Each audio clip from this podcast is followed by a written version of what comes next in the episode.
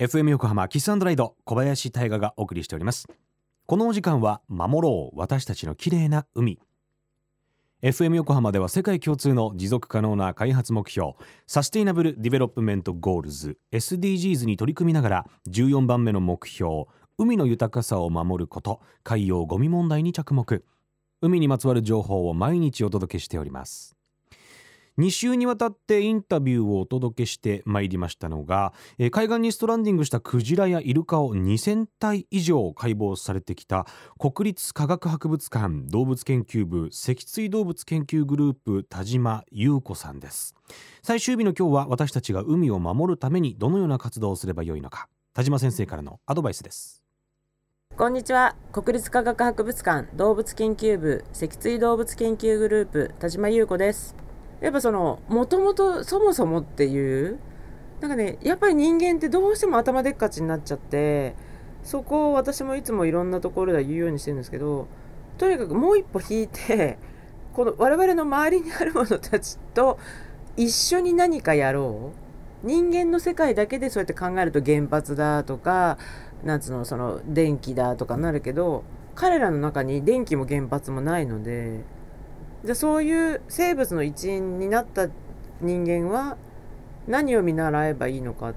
ていうのがやっぱねすごく大事な時期に来てるのでもちろんあの節電とかそういうのは大事なんですけど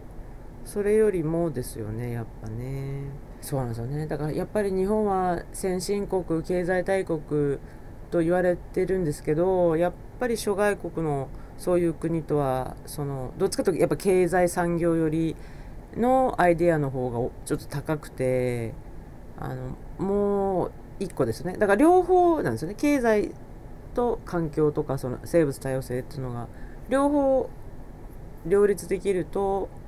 本当の諸外国と同じ肩を並べられるのかなとか思ったりはするんですけどね。そういう本当に気づきとかだからだからってクジラだけ守ろうというまあしなくても全然いいんですけどやっぱりその本当に支え合ってるんだっていうのがこういう一つのきっかけから私たちもいつもいつも感じるのでとにかく皆さんでなんか一人でもそういう方が増えると自然にそっちに行くんじゃないかなと思うんですけどね海の動物やってるとやっぱのつながってるので本当に地球全体を考えられるので陸の、ね、動物だと例えば中国にしかいない種類とかやっぱ海の生物は本当全体つながってるのでそういう意味ではそういうグローバルに考えが及びやすいですね。はい多分最初は何でって思うと思うんですよ。なんでクジラが移動するだけで海にいいことなのってまあ、そのキーワードからいろいろ調べていくとなるほどねっていうことが たくさんあるので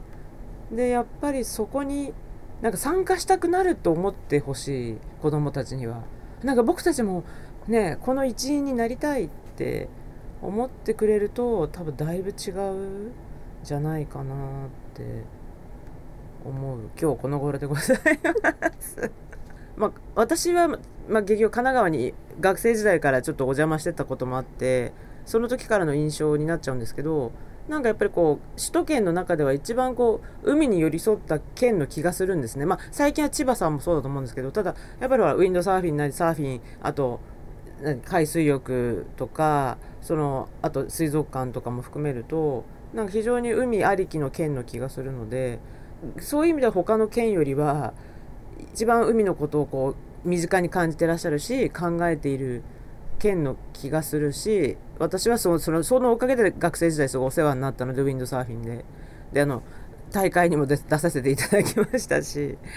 なので本当にその海が、まあ、永遠ではないんだよっていうことと、まあ、最近はそうですね。その海から、まあ、ちょっと大きく言っちゃうとその海から実は我々は生まれてきたんだよなぐらいにちょっと考えてもなんかちょっとロマンチックに考えてもいい時もあるのかなとか。でそこの海にはたくさん我々が知らない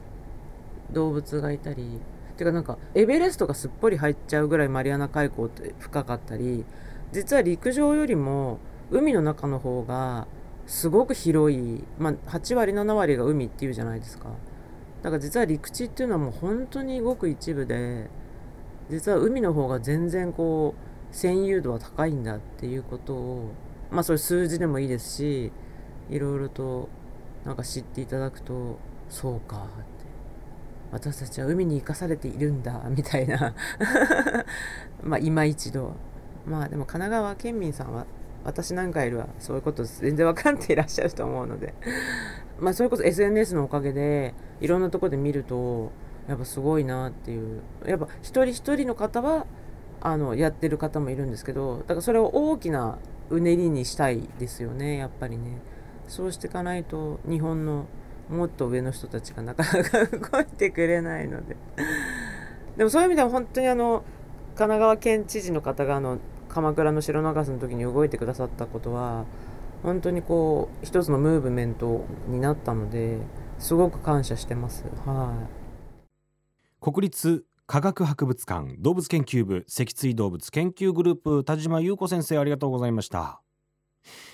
えー、今回8月に小田原の石橋にストランディングした赤棒クジラのオスについてお話をいただいてまいりました。田島先生から1996年に秋田でストランディングしたオオギハクジラの胃の中から見つかったゴミの写真も、えー、拝見させていただいております。これ今目の前にある写真ですけれどもまああのいわゆる物的証拠みたいにこうナンバーが振ってあるんですけどもそれぞれがこうビニールの